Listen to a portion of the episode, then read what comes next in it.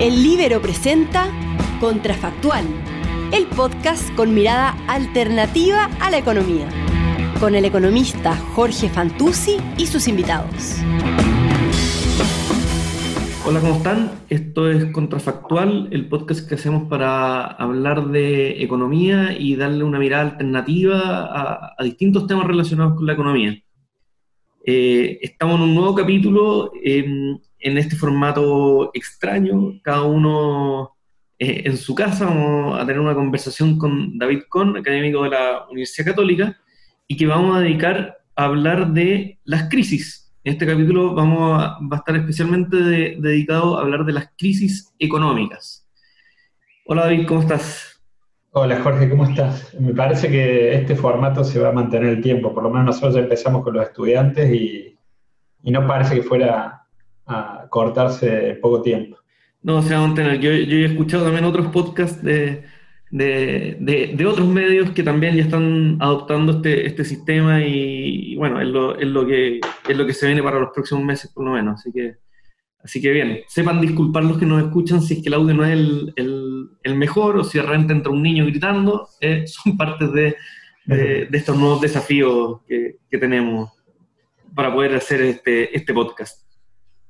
Oye, David, quiero, quiero partir tal vez por lo más simple en, este tema de, las crisis económicas, y es, ¿qué es una crisis? ¿Cómo, cómo, cómo vamos a definirla?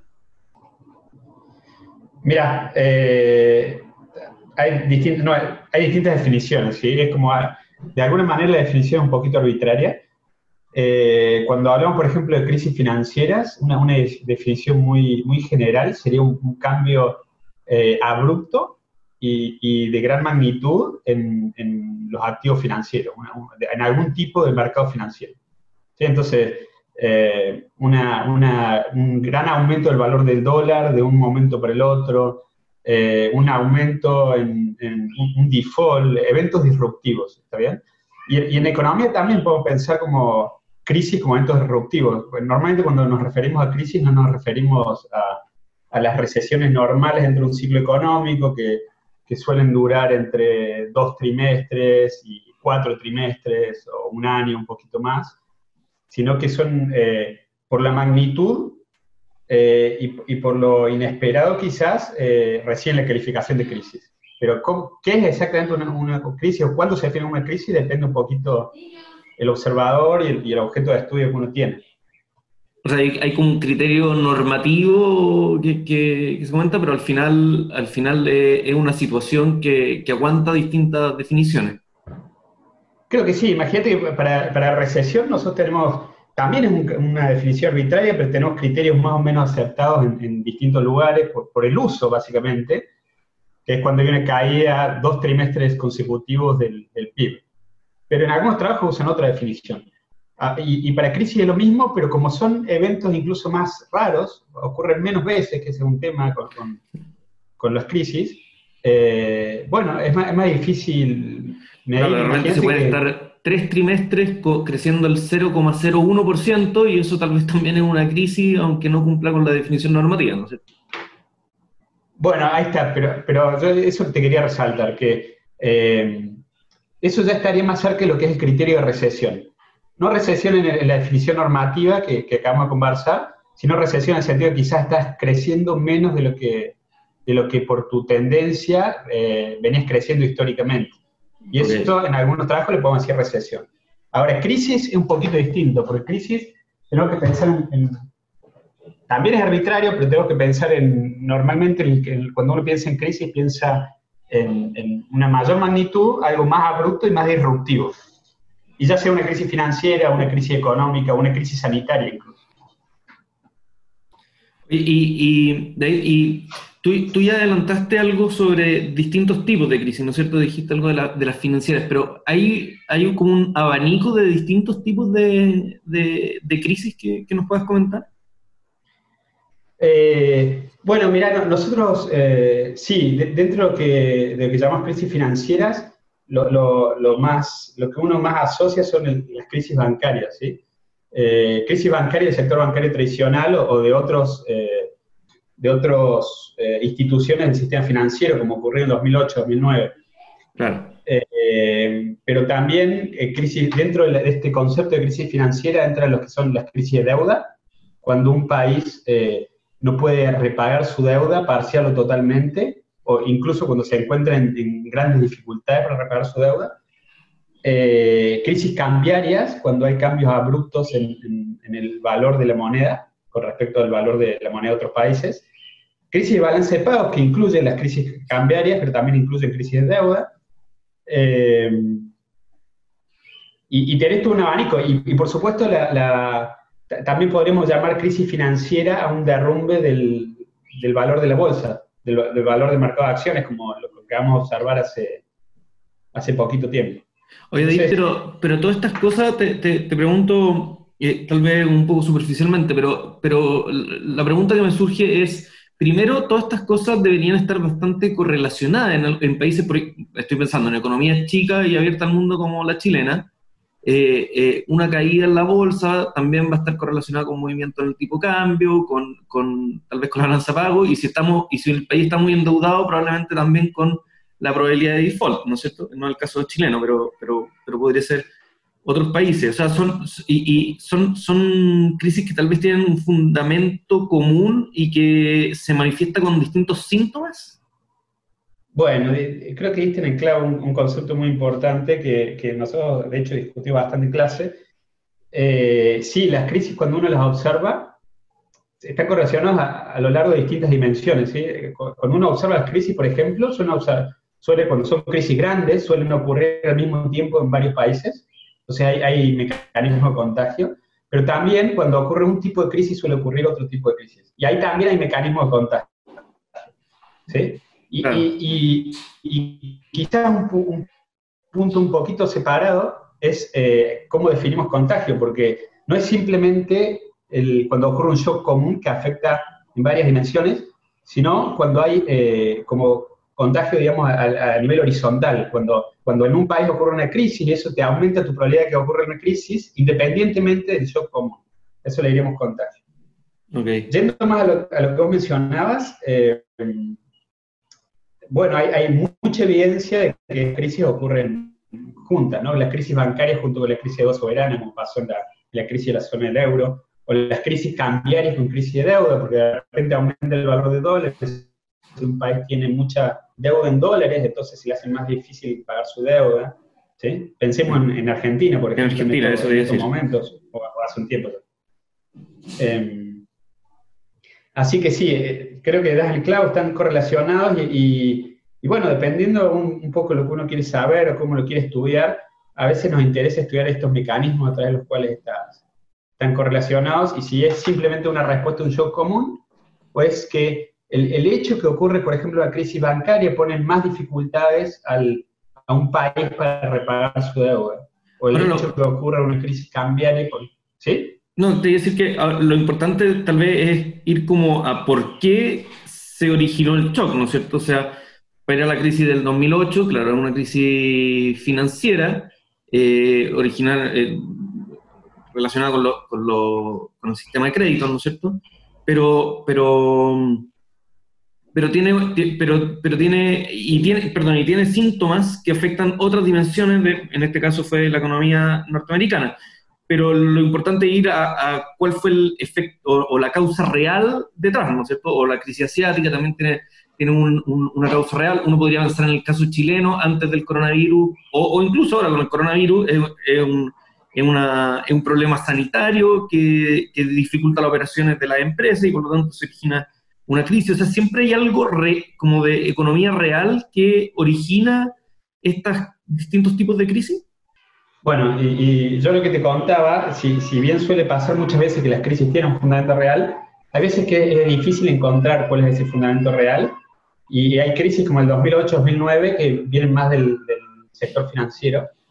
Y, y, en todo caso hay crisis que la, literatura de crisis avanzó en una dirección que, piensa que pueden ser explicadas por fundamentos económicos, o también eh, cuando la economía, las economías están vulnerables, porque tienen malos fundamentos económicos, bueno, puede ser que ocurra una crisis, puede ser que no, y esta es como, hay múltiples, lo que llamamos múltiples equilibrios.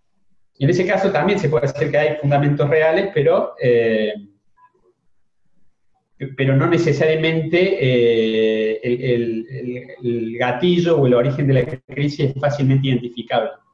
No es el caso de la crisis que estamos viviendo ahora. Claro, ahora tiene un fundamento, un fundamento sanitario, eh, que hace que las empresas cierren o no puedan operar y eso genera, genera, genera dificultad económica, ¿no es cierto? Que van a estar correlacionadas con todos estos síntomas que, que mencionábamos antes. Claro, es, bastante tangible ahora el origen de la crisis, pero vuelta, yo eh, me gustaría hacer énfasis en distinguir lo que es eh, lo que se llama crisis económica, una gran caída abrupta de la, de la producción, un aumento del desempleo, y lo que, y lo que a veces llamamos crisis financiera, que tiene que ver con disrupciones en los mercados financieros. Y en ese sentido, eh, esta crisis económica por, por, por crisis sanitaria se ha, se ha, trasladado, se ha convertido en una crisis financiera en algunos mercados, en un mercado de acciones, y lo que las medidas de política están tratando de hacer es evitar que esto se transforme en una crisis financiera en otros sectores como el sector corporativo, de, deuda corporativa de las empresas o, los bancos. Entonces, un poquito las medidas han apuntado a eso, a, tratar de poner una, una, una continuidad. de protección. Claro. Oye, eh, ¿cuáles han sido las grandes crisis eh, que han permitido aprender a los macroeconomistas en la, historia? Porque la memoria, ¿no es cierto?, a mí me llega como a la crisis asiática, después la crisis del 2008, pero, pero ¿cuáles han sido las grandes crisis que han permitido como ser estudiadas y aprender? Bueno, mira, vamos a pensar en crisis del siglo XX, porque obviamente antes había muchas crisis también. Eh, es más difícil eh, es más difícil cuantificarlas en algún sentido porque no, no tenemos la misma disponibilidad de datos, por ejemplo. Eh, no sé, durante las guerras napoleónicas, por ejemplo, a principios de 1800, a, los países, un gran porcentaje de los países entraron en default, por ejemplo. Pero, pero para las la que tenemos más presente de crisis históricas en memoria es porque se habla todavía hoy en día, es por ejemplo la crisis de los años 30, la Gran Depresión. Eh, y, muchas veces se la relaciona, por ejemplo, con otra gran crisis que tuvo algún carácter global, no, no tan global como esa crisis, que fue la, la crisis del 2007-2008. Y, y, y, lo que yo te quería contar como anecdótico es que, que vos me decís, ¿qué, hemos podido aprender? Creo que los economistas y los macroeconomistas han aprendido mucho, sobre todo la crisis del 30, eh, más allá de un debate como de distintas eh, corrientes del pensamiento que se dio a lo largo de más de 50 años, pero, pero Ben Bernanke, que fue el presidente de la Reserva Federal eh, del Banco Central de Estados Unidos cuando ocurrió la, la crisis del 2007-2008, hace 10 años, eh, él, él, fue un gran estudioso de la Gran Depresión. Y, y, si uno observa muchas de las medidas que tomaron, son en, contraposición con las medidas o las malas medidas que se habían tomado en esa crisis. Entonces, de alguna manera hubo un, una, un aprendizaje. Y hoy, mismo algunas medidas eh, reflejan un poco lo que aprendimos de crisis anteriores. Oye, pero, pero es súper importante eso porque se, se, se, ha aprendido de crisis para saber cómo reaccionar en las crisis, ¿no es cierto? Eh, por ejemplo, lo que, las medidas que se van a hacer ahora tienen que ver con estudio de, de, de, mucho, claro, de, como decías tú, de 50 años de discusiones de, lo que se ha aprendido, por ejemplo, en la crisis de la Gran Depresión. Pero, ¿qué, qué, conclusiones eh, o qué aprendizajes salen de las crisis para el manejo de la macro fuera de crisis, como en la macro o, o en el manejo de, la economía de los países en épocas comunes y corrientes, por así decirlo. Eh, ok, entonces, me parece que hay un montón de cosas. Por ahí la, gente, hablemos de la macro en el, manejo macroeconómico, digamos, de política económica, y hablemos de la macro en la literatura económica.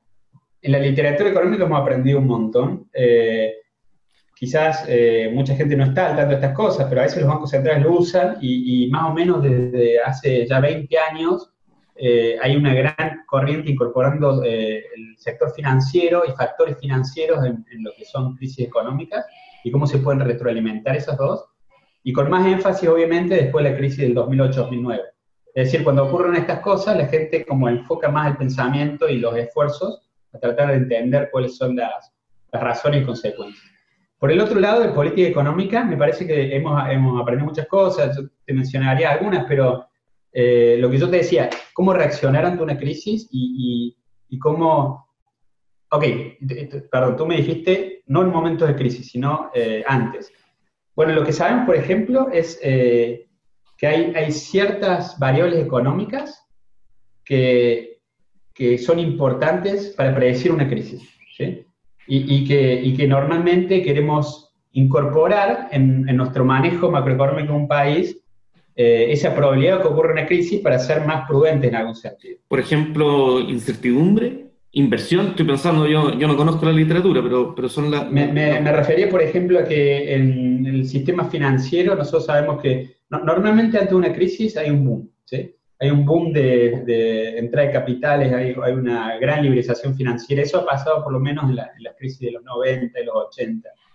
Entonces, eh, hemos aprendido a ser un poquito más cuidadosos en ese sentido. Eh, si bien obviamente en algún sentido siempre se cae el mismo error de decir esta vez es diferente y no va a pasar. Entonces, hoy, por ejemplo, eh, se supone que, la regulación bancaria es un poco más cuidadosa en, eh, por ejemplo, no solo mirar activos, el sector bancario, sino otros jugadores de otros, otras instituciones del sector financiero.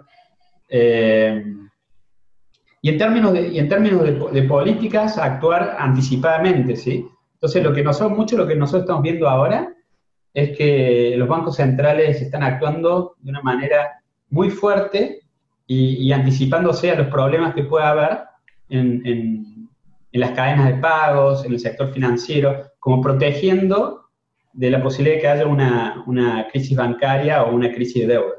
Y la razón por la que hacen eso es porque piensan que esto podría ser más persistente la recesión y más persistente los daños económicos de esta crisis. Eh, o sea, ok. Pero de nuevo, de nuevo eso tiene que ver Yo estoy pensando, por ejemplo, esto es una pregunta, pero por ejemplo, eh, ¿cuánto del manejo de los bancos centrales de la política monetaria común y corriente sale de aprendizaje de las crisis? Por ejemplo, eh, eh, la, típica, la típica discusión, ¿no es cierto?, entre neoliberal y keynesiano de, de cuál es el efecto de mover la tasa política monetaria tiene mucho de lo que se aprendió en la, época de la, Gran Depresión, ¿no? El típico paper de, de, Friedman. Sí, sí, entonces te, comento algo respecto a eso y te comento también respecto a otra cosa. Eh, para, para, el, para, el, día a día de la política hay que tener en cuenta que las crisis son eventos muy... Eh, ocurren muy poco, ¿sí? Ocurren cada 10 años, a no países como Argentina ocurren cada 3 años, pero...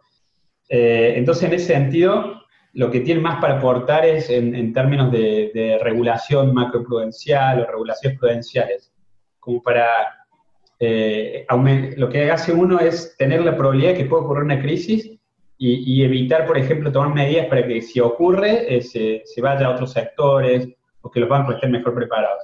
Lo que tú me decías de política monetaria, eh, después de la Gran Depresión hubo una gran discusión, entonces durante 20, 30 años tuvieron mucho énfasis el, libro de John Maynard Keynes, ¿no? Que, eh, que la política fiscal era la respuesta correcta a las crisis y que la política monetaria casi no tenía ningún, ningún, efecto. ningún tipo de, efecto ¿sí? para, evitar la crisis o para estimular la economía.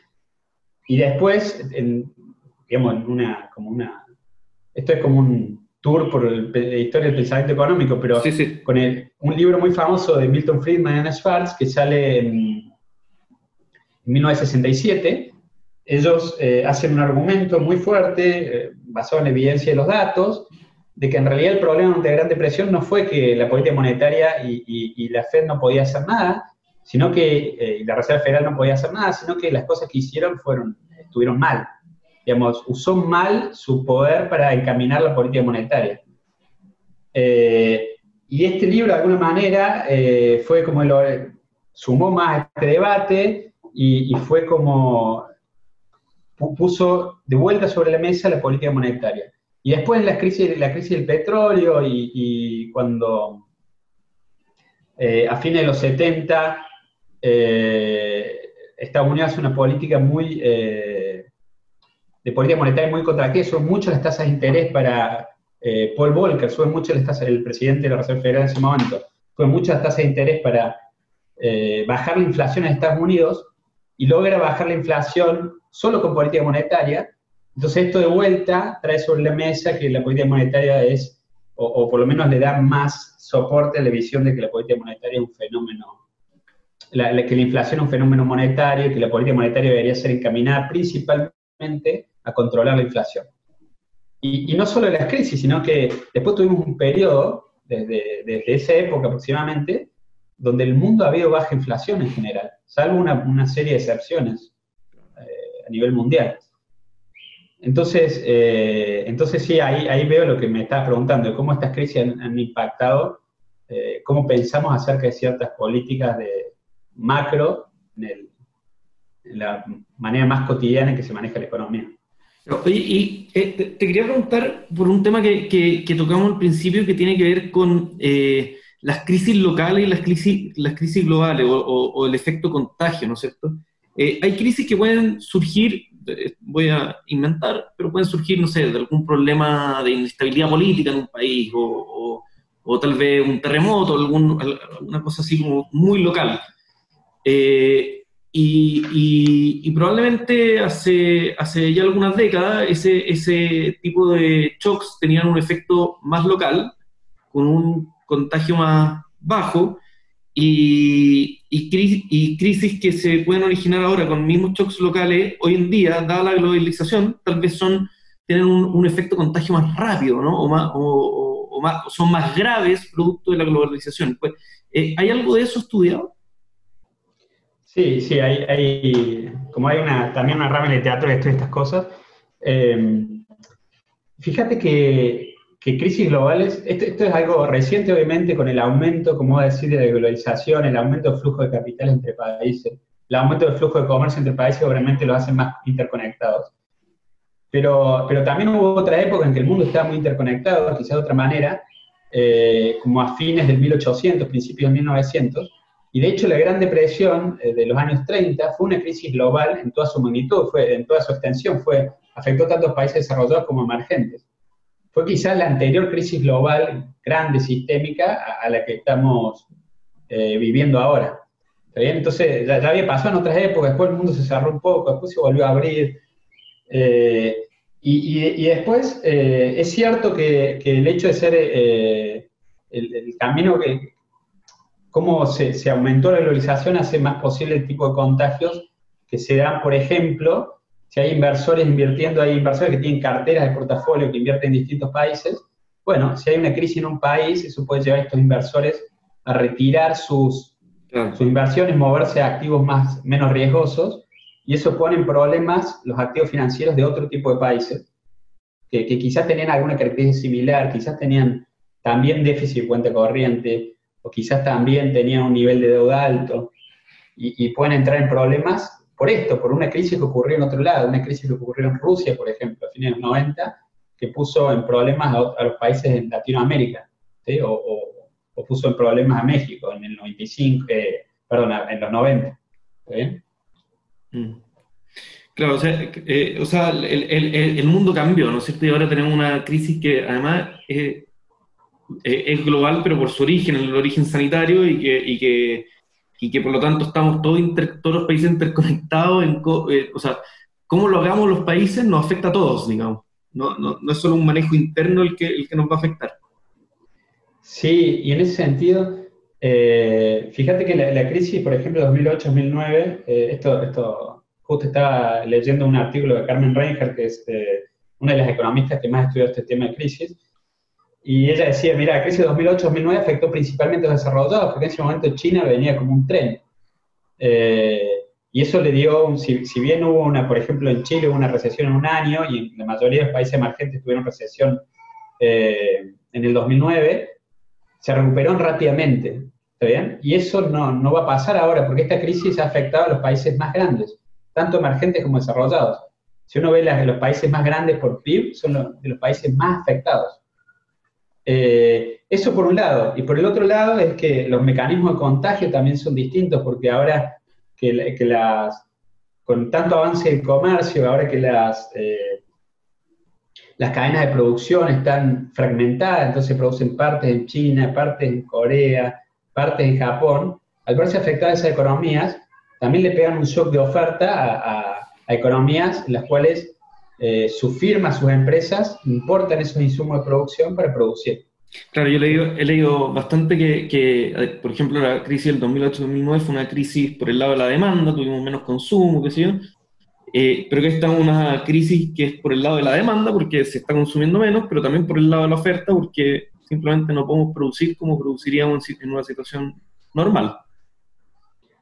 Sí, sí, eh, de, los, yo también me, me poniendo un poquito al día, pero los comentarios lo que, lo que hablan distintos analistas es eh, y académicos, de hecho, es que el shock por el lado de la es bastante claro verlo. Esto pensemos, yo pienso en un shock parecido a lo que pasó en, Chile desde el 18 de octubre, durante un mes que no se pudo producir, pero esto es una escala global, o sea, todos los países, eh, ya sea por las medidas de política o mismo por el efecto del virus, hay un montón de sectores, en particular las manufacturas, el sector de servicios, que no pueden producir. Entonces hay un cuello de botella ahí. ¿Por, qué? Porque hay menos, eh, hay menos mano de obra. Hay gente que no puede ir a trabajar. Hay gente es súper palpable. Eh, es súper palpable. Hay, hay, mecanismos. Sí, es súper palpable, es algo tranquilo, es algo que es fácil de ver. Eh, normalmente estas cosas son, son difíciles de explicar, pero esto es súper palpable. Eh, a diferencia de otro tipo de desastres naturales, otro tipo de, bueno, no, no había una destrucción del estado de capital, pero pero sí en el, en el, factor de trabajo y sí en la, en, la productividad, porque obviamente eh, estos insumos hacen también a la productividad de estas empresas, porque son insumos de mejor calidad. Y por el otro lado, por el lado de la demanda, es demanda interna porque eh, por el parate de la actividad, pero también es de la demanda externa en el sentido de que un país como Chile, que depende mucho de los commodities, y, y al parar la producción china, eh, para la demanda de commodities, y eso obviamente afecta a los precios de commodities y puede afectar a, a los países emergentes que son muy dependientes de esto. Sí, directamente las ventas, o sea, los ingresos, los ingresos de los, chilenos. Correcto, los ingresos de los chilenos. Eh, Oye, David, sí. Sí. No, cuéntame, cuéntame.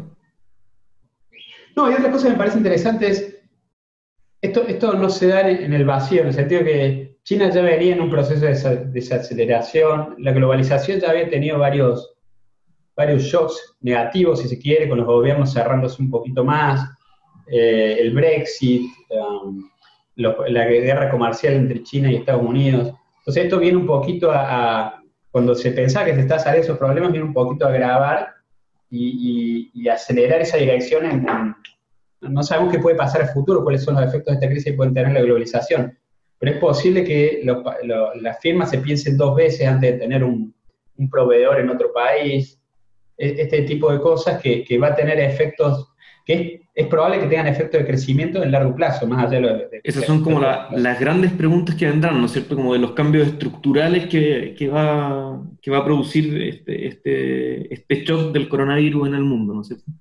Sí, sí, y desde ya algo que me parece muy interesante es que algo que va a pasar es que eh, vamos a incorporar, no es que es la primera pandemia, ya ha habido pandemias importantes, no a esta escala, pero eh, creo que la más importante fue en 1918 con la, gripe española.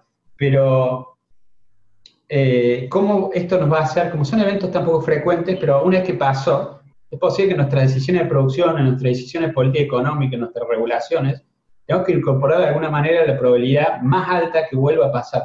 Porque de alguna manera la gente suele actualizar, o una posibilidad de actualizar sus expectativas de lo que puede pasar en el futuro es por lo que ya pasó. Y el hecho de que haya pasado tan recientemente puede afectar estas decisiones y eso también le puede poner un lastre de crecimiento futuro. Por, ejemplo, por las empresas decidiendo no tener proveedores en otros países o los gobiernos teniendo ciertas precauciones por si suele ocurrir una crisis o poniendo más, eh, o quizás mismo en la, forma en que se hace la producción, invertir más en otras tecnologías que nos parecían muy caras, pero ahora quizás trabajar desde la casa es algo más seguro. Algo más seguro. No la probabilidad que esto pase. Oye, bueno, eh, eh, sin duda va a ser algo que vamos a tener que ir monitoreando. Tal vez, tal vez nos daba para, para grabar otros capítulos sobre los grandes cambios que, que traerá a la economía el, coronavirus. Pero por mientras te quiero agradecer por esta conversación que tuvimos, eh, ciertamente muy informativa, diría yo, para que aprendamos los que, los que, los que no sabemos mucho de esta, de esta literatura y, de, y básicamente de la de la historia reciente de la humanidad, ¿no es cierto?, que está tan marcada por las crisis económicas. Así que eh, te quiero dar las gracias, David. Eh, esto fue Contrafactual, un capítulo dedicado a, las crisis económicas. así que nos mantenemos conectados en un siguiente capítulo. Muchas gracias. Muchas gracias, Jorge. ¿eh? Gracias.